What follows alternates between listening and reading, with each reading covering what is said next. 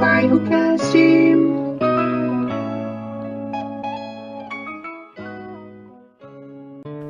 Olá, estamos aqui na gravação hoje de um outro E-Bairro Cast.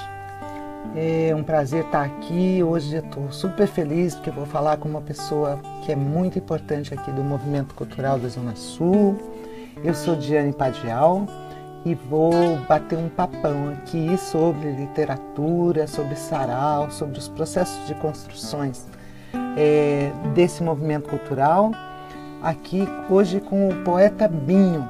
E como não poderia deixar de ser, para dar início nesse papo, eu gostaria muito de pedir então que você já se apresentando falando um poema.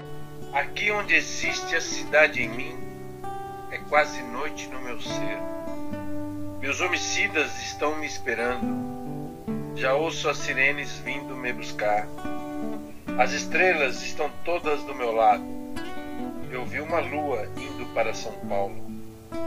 Eu nunca sei de que lado as sirenes estão. Eu nunca sei de que lado as sirenes estão. Você sabe? Nossa, que maravilha! Eu não sei não.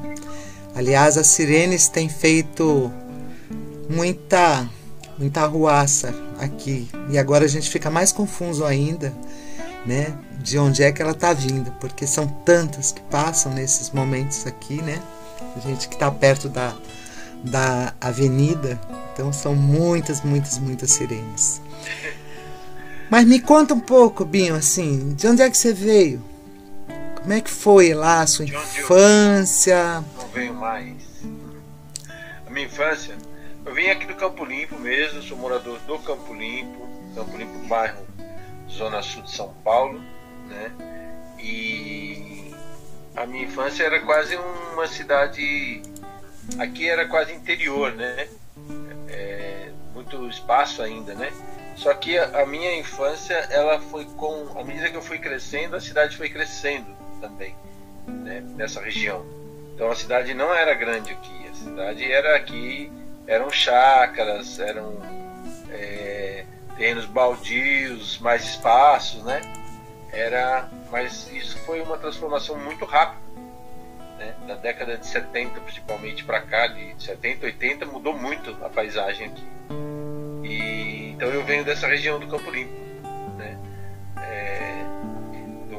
Meu pai, que era gostava de tocar um violão também, nas horas de horas de descanso, horas que não tinham eletricidade, finais de ano, enfim, a viola, meu pai estava sempre ouvindo música, né? É, música caipira, principalmente, música de, de, de raiz, música das antigas, né? E a gente acho que tem essa influência um pouco, né? Que a gente acabou é, crescendo ouvindo né, as letras de músicas, poesias, né, porque as letras de músicas carregam muita poesia, né? São poesias, então. É, então eu venho desse, desse. Acho que desse encontro aí, né? Principalmente dessa história com meu pai, né? Um pouco. Mas. É, a minha mãe, na influência dos livros, né? Minha mãe que era a que influenciava com os livros, essas coisas para estudar e comprava livros, né? Quando podia, se endividava comprando os livros pra gente. Então, eu venho desse desse cantinho aí, desse lugar também. Eu sei que você tem um poema que fala um pouco desse lugar, né? Você pode falar ele pra gente, que é o Campo Limpo Tabuão? Falar assim, ele é um poema para mim muito significativo de tudo, né? Da minha vida, de transformações das coisas, né? Do, do, do entorno, né? A gente é, foi, foi crescendo vendo isso se modificando e nem percebe, né? Porque é, no momento que você está vivendo aquilo é passos lentos, mas se olha para trás foi muito rápido, né? Então vamos lá. Campo Limpo Tabuão quando nasci, tinha seis anos. No lugar em que nasci, sonhava que era tudo nosso. tinha os campinhos e os terrenos baldios. Era o meu território. Já foi interior. Hoje, periferia com as casas cruas. As vacas com tetas gruas não existem mais. A cerca virou muro. Óbvio. A cidade cresce, o muro cresce. Vieram os prédios, as delegacias, os puteiros e as casas Bahia. Também cresci, fiquei grande e já não caibo dentro de mim. E de tão solitário sou meu próprio vizinho. E de tão solitário sou meu próprio vizinho. Maravilhoso. Obrigado, Binho. Agora a gente está nesse solitário, né? Você acaba sendo seu próprio vizinho, porque se a gente acabou se isolando tanto nessa quarentena das pessoas, né? Então, é, os vizinhos depende também, né? E ao mesmo tempo se, solidariz, se solidarizamos, né? Uns com os outros. Então acho que houve uma aproximação também às vezes. Sim, é um momento bem, bem dicotômico, né? Ele tem dois lados. Tem esse lado do isolamento, mas é o lado que a gente mais pensa no coletivo, né? Você pensa no outro, que você pensa na família, você pensa em quem está longe. Então, é... Você começa a perceber que dentro desse sistema parece que não tem uma saída individual, né? É coletivo mesmo, né? Então, é, acho que é um pouco é isso. Fica um pouco essa lição, né?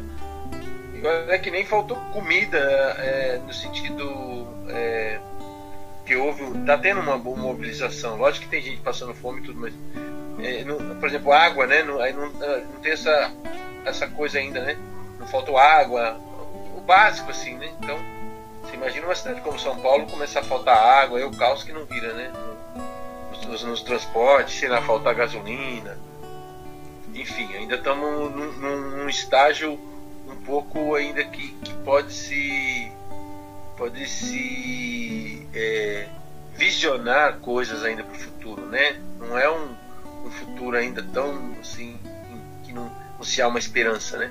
Mas deixa a gente para baixo, de uma certa forma, tudo isso, essa incerteza, né? Deixa a gente é, tem dias mais difíceis, né? Acho que para todo mundo. Sim, acho que tem sido esse movimento mesmo das pessoas, né? É, queria que você me falasse um pouco como é que foi que você despertou para a poesia, como é que você se descobriu poeta, como é que ela fez essa essa entrada na sua vida, né? Como é que a poesia chegou?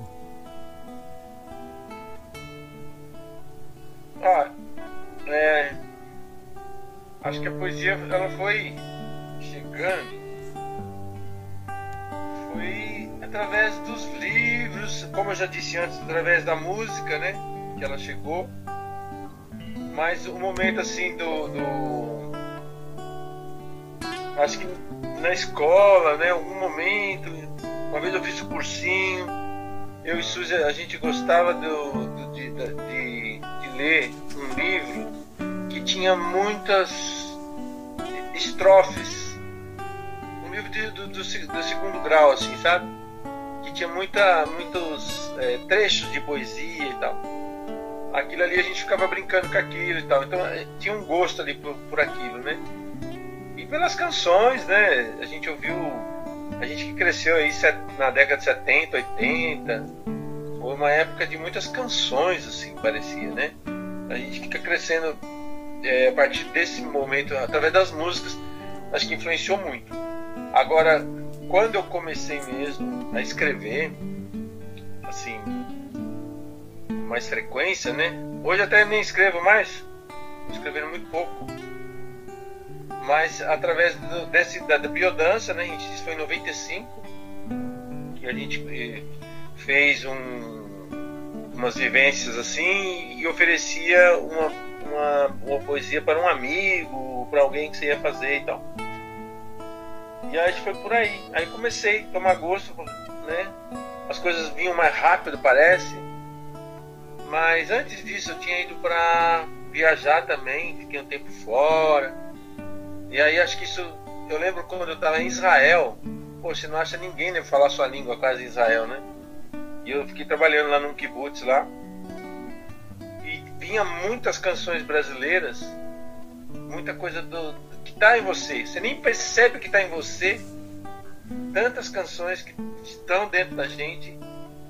E aí você lembra de uma situação, você começa a cantar, ou cantarolar, ou lembra de um trecho e tudo. É, e, e, aí você começa a perceber que você tem muita coisa dentro já. Né? É uma retroalimentação, né? Isso. Então, depois a gente montou o bar, eu e a Suzy, e aí a gente começou, né, a partir de 95, 96, 97 a gente fazia lá Noite da Vela no bar, tocava os, os vinil, né, tocava os discos, e ali a gente soltava uma poesia, mas bem ainda é, começando, assim, bem, é, como vou dizer, é, não era ainda sarau, né? Nem tinha essa história de sarau. Sarau veio bem depois, assim, palavra sarau mesmo. Que quem trouxe foi o Pezão e o, e o Sérgio da Cooperifo, né? Quando eles fundaram a Cooperifo em 2001, acho. A gente fazia sarau, eu já conhecia lá na Biodança, eu participava de sarau, né? Todo final do ano eles faziam. Então a gente apresentava alguma coisa.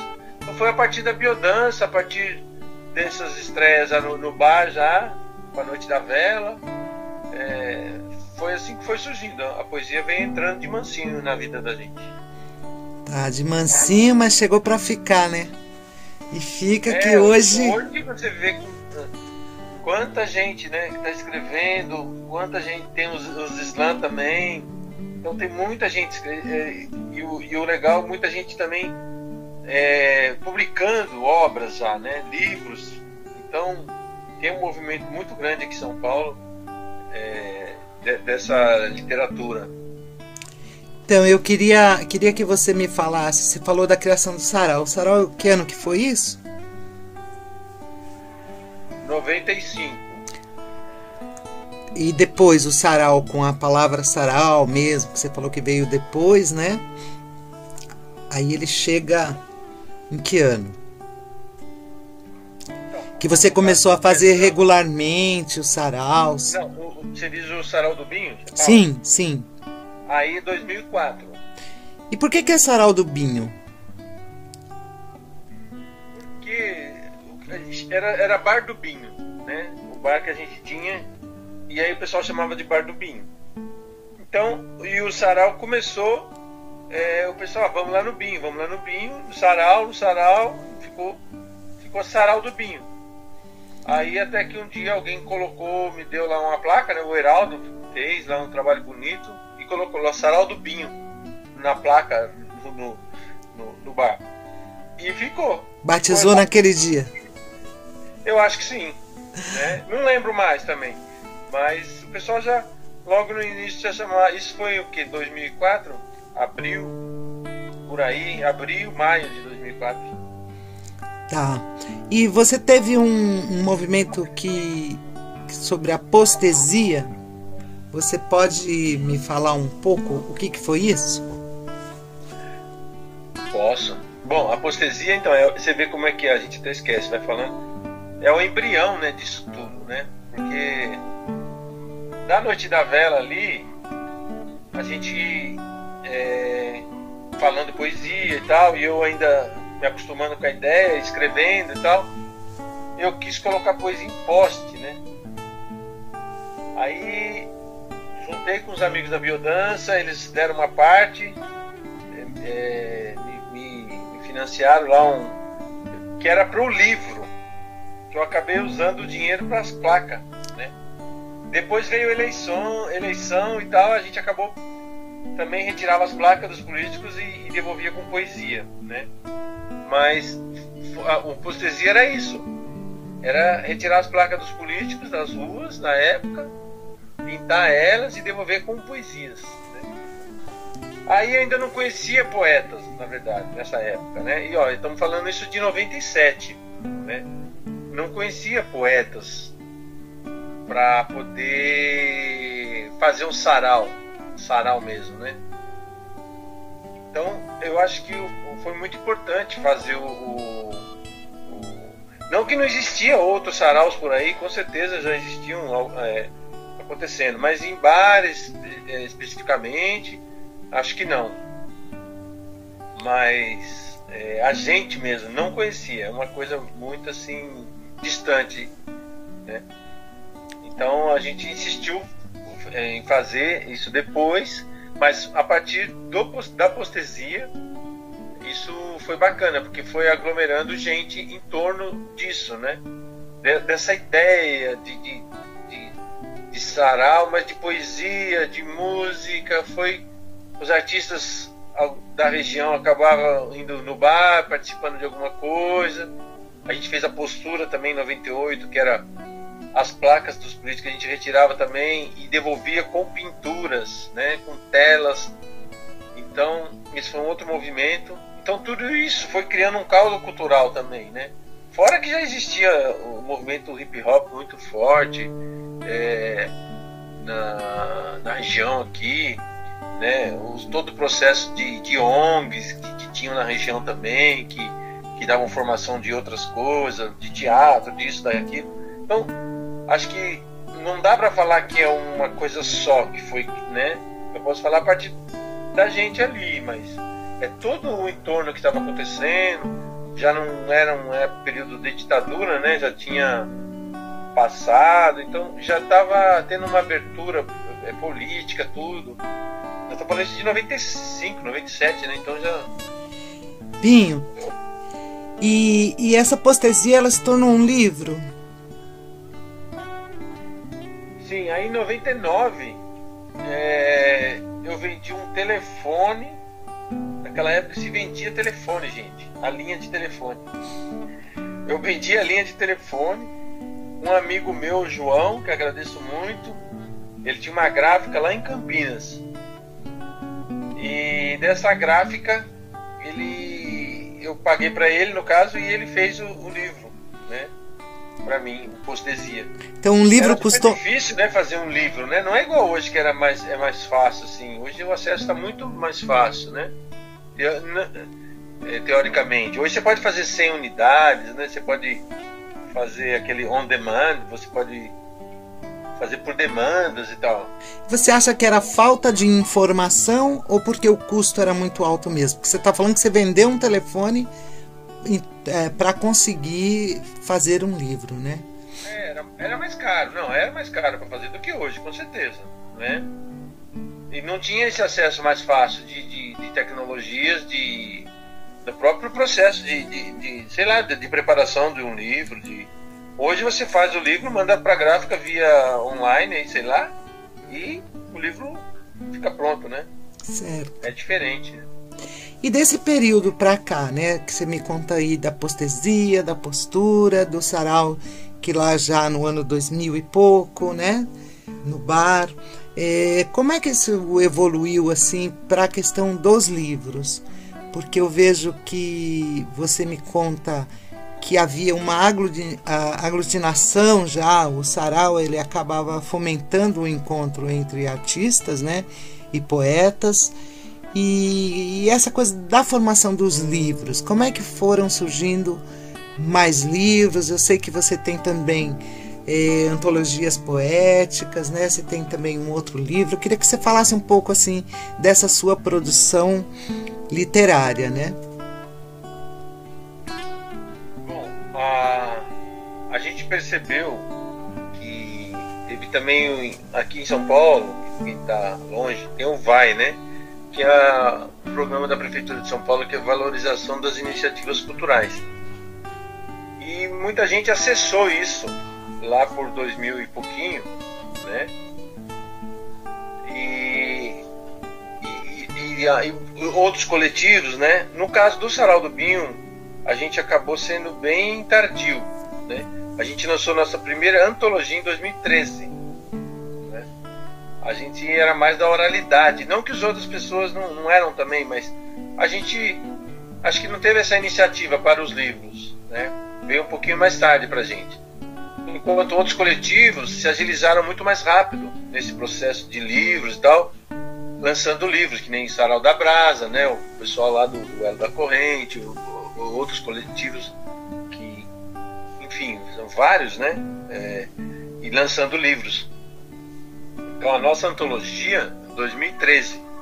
Eu lancei com o Serginho Poeta o livro Dom de Miras em 2007. Né? E, então em 2015 a gente começou com a Feliz, que é a Feira Literária da Zona Sul, que também é, sempre consagrou alguns livros dos, dos, do, dos autores do Sarau do Binho, né? E então isso também acabou incentivando. As antologias foram duas. Acho que serviram também para depois a gente pensar em outros autores do, do próprio coletivo, né? Então a gente priorizou mais a coisa individual, porque já tínhamos também bagagem, né? Percebemos que os autores é, e autoras eles vão criando, né? É, mais poesias e tal, que já podia ser publicado. Fora outros, a gente dá aquele empurrãozinho para dar uma acelerada no processo, né? aquela pressãozinha. Então, acabou sendo, é, a partir daí, quase todo ano a gente lançou quatro, cinco, teve um ano que foi seis, eu acho, né? livros aí dos, dos autores. Então, é, isso tem sido bem bacana também, porque o, é um, abre caminhos, né? abre outras portas, outras possibilidades para esses autores serem às vezes contratados, ou ele tem o próprio livro dele para mostrar, para vender, para veicular por aí. Tem gente que já teve livro eh, dentro das escolas, da rede municipal. Está nascendo, né? Nesse mundo, mundo da literatura aqui, está nascendo vários autores aí, né? Acho que a gente está caminhando para esse esse plano aí de, de, de, você vislumbrar outra, outras possibilidades, né? Que de repente alunos estão estudando a gente dentro das escolas. Né? Ontem mesmo me ligou uma professora que eu não pude participar porque eu ia viajar o ano passado, na época que eles iam fazer um evento, mas pediu para mim gravar alguma coisa agora para poder passar para os alunos, para ele incentivar a leitura e tal, tal, tal. Quer dizer, então os professores são aliados também, né? E, então esses livros estando na sala de leitura, né? Caso da municipal, eu estou falando, né? Das escolas municipais. Quando a gente vai fazer sarau nas escolas, a gente percebe né, que há um interesse maior né, dos alunos por essa literatura também. Né? Você pode me contar um pouquinho sobre o selo Sarau do Binho? Então, o selo Sarau do Binho acho que é um pouco disso, essa necessidade que a gente é, viu é, não só necessidade, mas também como possibilidade, né? De outros autores dentro do sarau. E ele é feito, normalmente, o, o selo sarau funciona dentro do projeto da Feliz, né? Que é a Feira Literária da Zona Sul. Que acontece é, sempre em setembro, né? No Campo Limpo. E nas imediações. A gente circula por vários é, polos culturais daqui, escolas, é, a, a, rede, a rede cultural que tem, né? De ONGs, de SESC, de, de, de, de, de CELS. Então, aonde estão tá os parceiros, a gente procura dos, dos teatros, a gente procura é, fazer os eventos que, a, no caso a Feliz, aconteça lá também. E ela combina na Praça do Campo Limpo, sempre num, num dia. Depois a gente percorre, normalmente é 12 dias a feira e aí ela, ela se dá o um encerramento na Praça do Campo Limpo, com vários coletivos, barracas de artesanato, produtos locais, shows. Então a gente vai autores, editoras independentes. Então a gente prioriza muito o fazer local, né? Tanto de música, a parte cultural, né? Como a literatura. Então a gente está sempre chamando outros eh, parceiros aí, parceiros da região, ou vem gente de longe também, vem gente, vem convidado e tal, mas a gente está sempre priorizando as pessoas daqui, né? Ah, que ótimo, Binho. É muito, muito bom, um evento super grande, né? A Feliz ela tem uma repercussão bastante grande é, no território e fora dele. Eu queria que você falasse um pouco do seu projeto de leitura, né? Da sua influência na leitura. Você falou um pouco das escolas como é que você também compartilha esse acesso à leitura, né? Que é essa forma aí que você, que a gente sempre vê essa preocupação sua na doação de livros, né? De chegar esse livro na mão da população. Eu queria que você falasse um pouco sobre isso e como que você vê a leitura também no Brasil, né? Como é que a gente está de leitor? O que, que você sente? Bom, como leitor, eu, eu acho até que está sendo produzido muita coisa, porque hoje as pessoas estão escrevendo muito mais, né? N não que seja impresso, né? Mas no virtual também. Acho que isso está dando é, margem aí para futuros autores até, porque as pessoas têm a prática de escrever, né? No, no, no... Então há uma comunicação a todo tempo, né? Com as pessoas. Então acho que isso é... eu acho que hoje acho que se lê muito mais do que antigamente. Né? Posso estar falando besteira de um, de um lado, mas de outro lado não, eu acho, sabe? Tem muito, é... tem muito estímulo à leitura, você diria? Ah, porque você abre o Facebook ou qualquer outra mídia social aí, você tem que ler. Você está sempre lendo alguma coisa, uma informação, WhatsApp e tal. Você não para de ler, né? Sim. E esses livros eles chegam para que perfil? Quem é a população que está recebendo esses livros? Bom, aqui nós estamos é, num bairro de periferia, né? Mas com a população é, acho que mais pobre mesmo, né? Se for falar, não sei. Mas ao mesmo tempo, também, assim, é difícil classificar, né? A, B, C, D aqui. Mas você vê que muita gente voltou a estudar, está voltando a estudar, então fazendo faculdade, que aqui tem faculdade na região. Então há um interesse pela leitura, pelos livros, livros de tudo quanto é tipo, né? É, então eu, eu não faço, quando a gente vai fazer distribuição, a gente não tem muita distinção de, nos livros. Acho que cada livro vai encontrar o seu, seu leitor, né? Então, se você dá a opção um pouco mais, as pessoas acabam escolhendo, né? Pela capa ou por um por um artigo que você nem imaginava que você ia se interessar por aquilo, mas que aquilo existe, né? Então o livro é, também é uma caixinha de surpresa. Eu falo que o livro é uma travessia, né? Você começa ele, você nunca é mais o mesmo, seja até um livro técnico, né? Você começou a ler, né, um romance, alguma coisa assim, ou as poesias. O, o livro acho que sempre é uma travessia para algum outro lugar que você vai, vai chegar, né? Ou que você não. Você, você não, não, não, não chegar, você fica ali na, na terceira margem mesmo. Que bonito. chegou aí. Então, a minha preocupação é, é assim. É, não é uma preocupação, mas eu digo, é uma coisa que dá prazer até, né? De ir lá no ponto, deixar os livros lá, né? A gente deixa aqui perto de casa, nos pontos de ônibus. Tem a bicicleta também, a bicicloteca, que a gente é, circula com ela pelo Campo Limpo. Tem a Kombi Biblioteca também, que é a Kombi que a gente também tem. Agora está tudo parado, a gente não está fazendo nada, né? Porque por esse motivo de quarentena e tal. Mas, Mas tô sabendo que tem um livrinho lá na cesta básica. Ah, a gente está fazendo distribuição de cesta básica aqui em casa, né? E a gente põe livros também dentro da cesta, né? Da, Aí põe para criança, põe para adulto. Então a gente também acaba indo, né, um outro, um outro alimento aí. Um alimento para a alma, para o espírito, não sei. Nossa, fantástico vai. isso. Rubinho, Hã?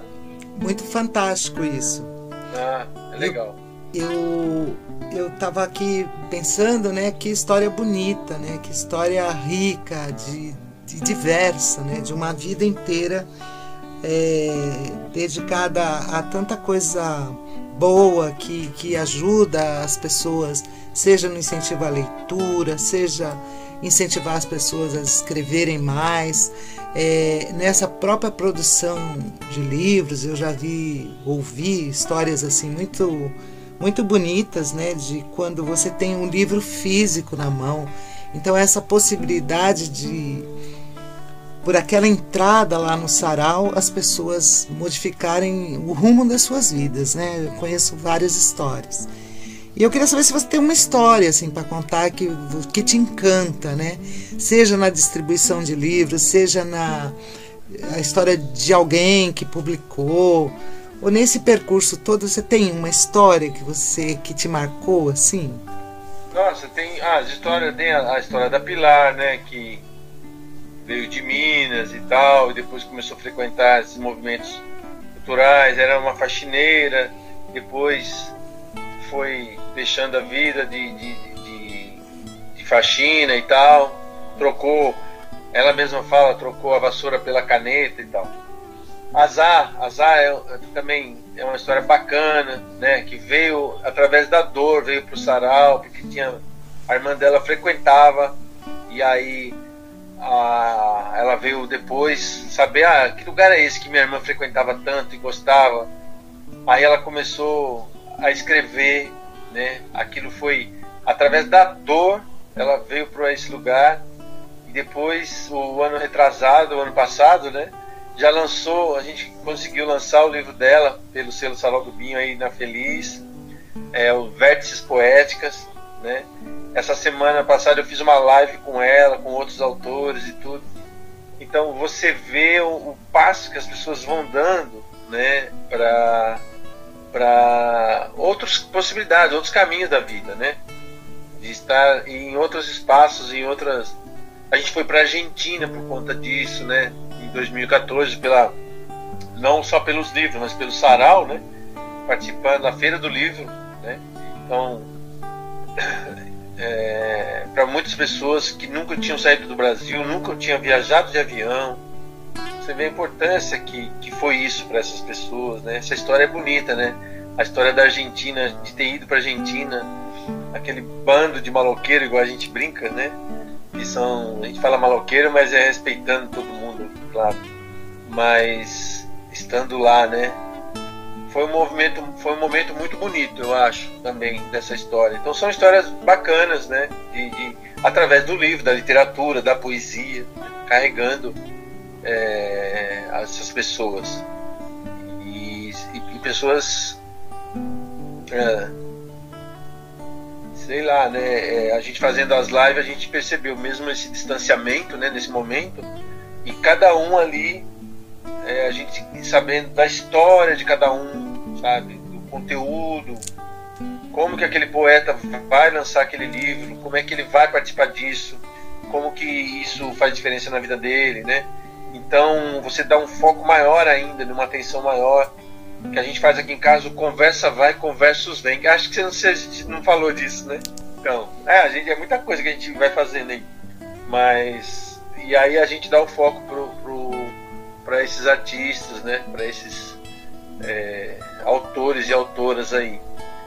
Então, acho que tudo isso é uma forma de valorizar todo mundo, né? Valorizar o que se faz aqui, né? porque muita coisa vem de fora e a gente tem que aceitar às vezes, né? Mas por que não a gente ser o cada um tá fazendo uma história aqui, cada um tem sua história, né? E a história de cada um é importante. Hoje isso dá uma identidade para a periferia, né? Que eu acho que ela vem crescendo lá desde os racionais, né? Nos anos 90, quando você começa a, a perceber uma outra periferia né, nas suas lutas. Então essa identidade, né, hoje se fala em cultura periférica, quer dizer, ganhou um lugar, né, que isso é também bastante discutível, né, de que, que literatura é essa que se produz, se a gente vai falar de uma literatura que é na periferia, mas ela, ela é um pouco do, das pessoas que aqui moram, né? A literatura é do mundo, mas de onde ela é? produzida, né? sobre que olhar. Né? Então acho que tem muita essa identidade hoje que eu acho que você tem é uma pessoa que contribuiu muito né, com a criação do sarau, você que trouxe tantas coisas aqui para a nossa região, né? A Zona Sul hoje, essa efervescência, né? E eu sei que o seu sarau sempre foi um, um ponto de encontro, né? E de articulação desses artistas que por lá frequentaram. Então muita coisa aconteceu a partir desse dessa criação, né? Da criação do sarau, como você mesmo disse, com muita gente, com muitas coisas acontecendo ao mesmo tempo, né? Mas se deu esse corpo. E eu queria te fazer uma pergunta hoje. É, você faz ideia para onde que esse sarau vai? Né? O que que o futuro te indica? Aonde vai chegar? Você falou em desdobramentos do sarau. Como é que você vê hoje a sua visão do sarau hoje? Hoje, esse momento, pandemia, com toda essa reflexão aí que a gente está vivendo? Ah, bom, a gente não tem muito ainda saber como que, que as porteiras vão se abrir, quando é que o povo vai poder se aglomerar de novo. Quem não também o medo, né, que as pessoas vão ficar de repente, né, de estar em lugares mais é, fechados, né, em teatros ou em bares ou mas eu acho que a gente volta ao normal, né? Porque você vê, a gente vai na feira, né? E as pessoas estão lá na feira, tá todo mundo de máscara, né? De focinheira. Mas é, eu acho que acho que as coisas vão voltam uma. Eles estão falando de nova normalidade, que, né? sinal, sinal que não vai ser nada como antes. Nada será como antes, né? É, mas eu acho que depende muito da gente de, de, de querer fazer. Né? Depende como vai estar a energia da gente, como que a gente vai é, estar disposto também, né? Não se deixar abater, mas como que a gente vai enfrentar isso, tudo isso. Então eu não, eu não sei ainda, né? Da nossa parte, a gente, a hora que der, a gente vai voltar a fazer sarau, com certeza, né?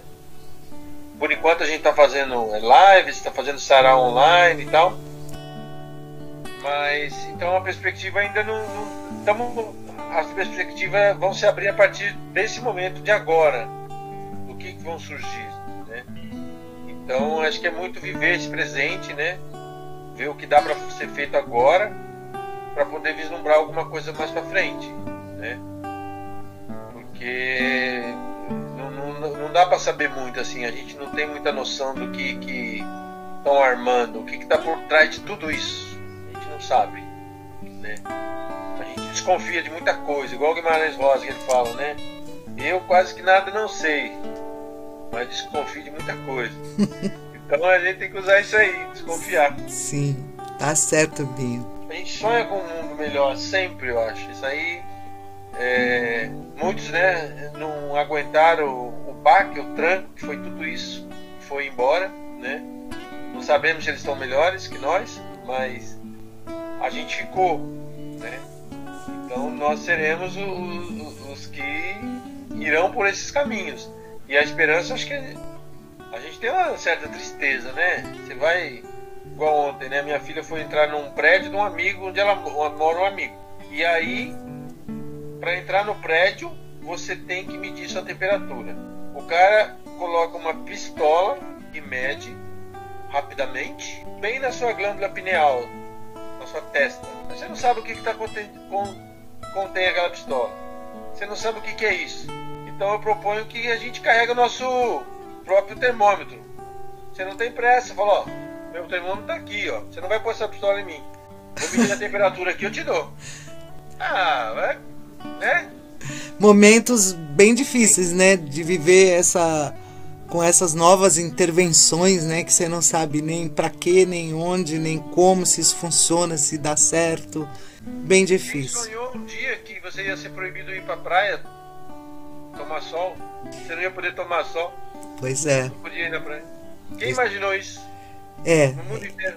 Eu acho que o que a gente está vendo é realmente inimaginável, né? Algo que a gente nunca sonhou, né? A gente pode ter pensado em vários fins de mundo, né? Mas da forma que chegou a pandemia, eu acho que a gente não, não conseguiu chegar nesse, nesse grau de, de criação, né? Mas eu acho que é isso, Binho. É, olha, foi uma conversa super boa, tô super feliz assim de poder ouvir as histórias e aí eu queria agradecer a todo mundo que ouviu, né? E dizer para você que continue, que esse sarau vá para muitos lugares ainda, né? Que a gente tem aí esse incentivo que você faz hoje da leitura e da escrita, né? Você realmente é, é um presente para gente, né? Um presente nessa na nossa aldeia, sabe? Então que faz toda a diferença. Então só só agradecer. Lá em aldeia, a Nayana foi lá na aldeia hoje, na Tenondeporã lá, entregar algumas coisas lá para os Guarani também que eles estavam precisando, né? Que a gente fez uma campanha para eles são nossos irmãos que estão aqui, né?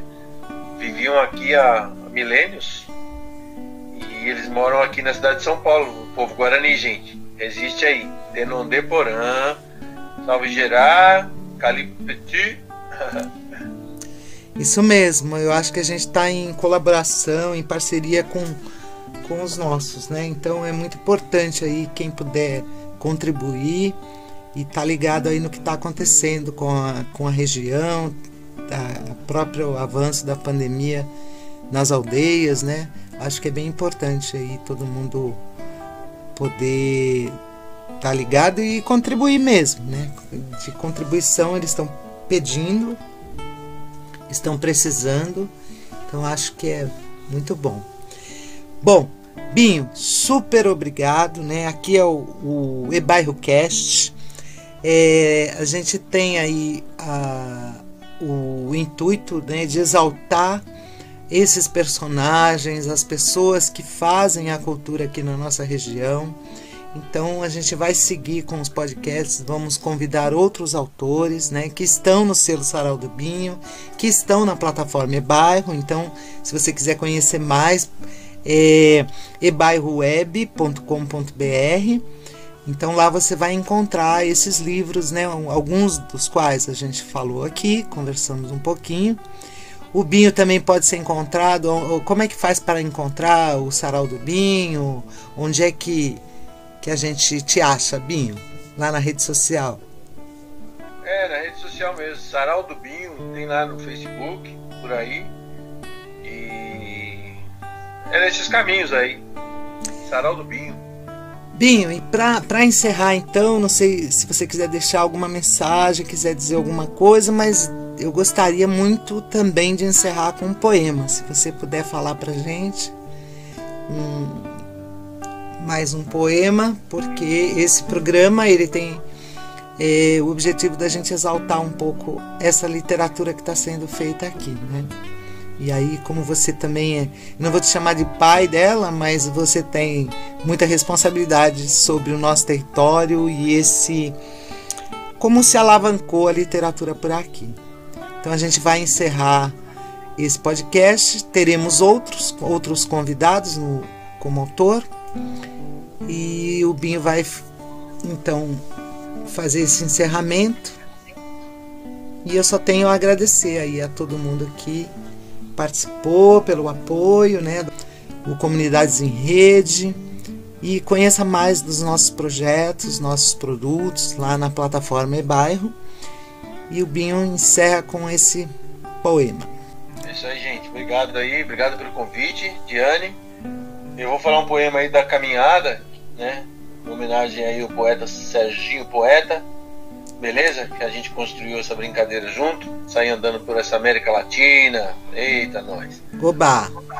A gente foi a pé até Curitiba, né? Nós e um grupo de mais. Chegamos lá em 33 pessoas, poetas, músicos e tal. Então quero fazer uma homenagem a todos esses que participaram dessa caminhada. Isso foi em 2008. Vamos lá. Ir, ir ir. Quero ver onde essa América se desmorena e se constrói, onde se desnegra, onde se desmestiça e se desmistifica, onde se andina e se desanda. Quero ver onde o samba é Gardel, onde o tango é Noel, onde a fala é o silêncio dos pampas, a cordilheira a mantiqueira, onde o ferro é o cobre, onde Itabira é Temuco, onde Neruda é Drummond, onde o Guarani é oficial, onde o Murumbi é la bomboneira, onde o Chile é Allende, onde nenhum Salvador é Pinochet. Quero ver. Onde o Paraguai venceu, onde a Alfonsina se entregou, onde o Brasil se Argentina mais, onde o Uruguai é mais galeano e onde eu sou mais ou menos brasileiro. Quero ver, quero ver.